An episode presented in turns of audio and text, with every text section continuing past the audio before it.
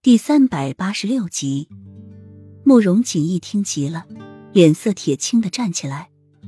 那也总比你好，被人利用。要不是我听到樱花夫人和绿柳的对话，我还真不知道那个绿柳接近你，竟然是为了让你替他报仇。也幸好樱花夫人发现及时，不让你还真陷进去了。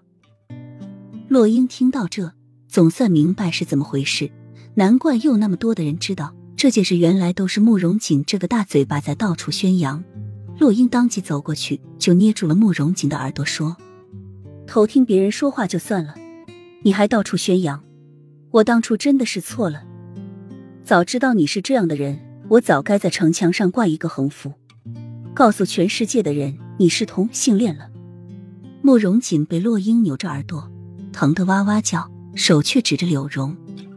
你丫的知道他来了也不跟我说声，你算什么兄弟？早知道不告诉你的。慕容锦光顾着和柳荣说话，根本没有察觉到洛英就在身后。但是柳荣一定是早就知道了，之前他跟他说了那么多，他都一声不吭，偏偏在这个时候说话，肯定是知道洛英就在身后。洛英听了这话，更加的来气了。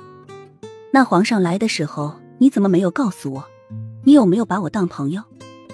手下的力道又加重了一些。废话，他是皇上。再说你说的也很有道理啊，皇上不是很赏识你吗？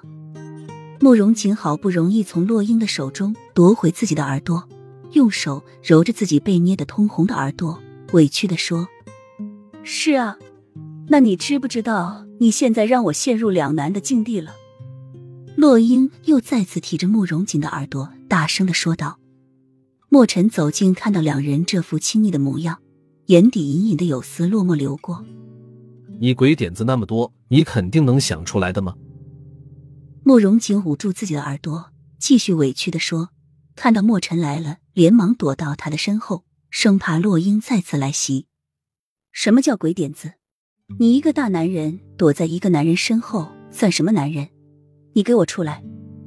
洛英想要继续去扯慕容锦的耳朵，但是慕容锦躲在墨尘的身后，他一时逮不着，情急之下便说：“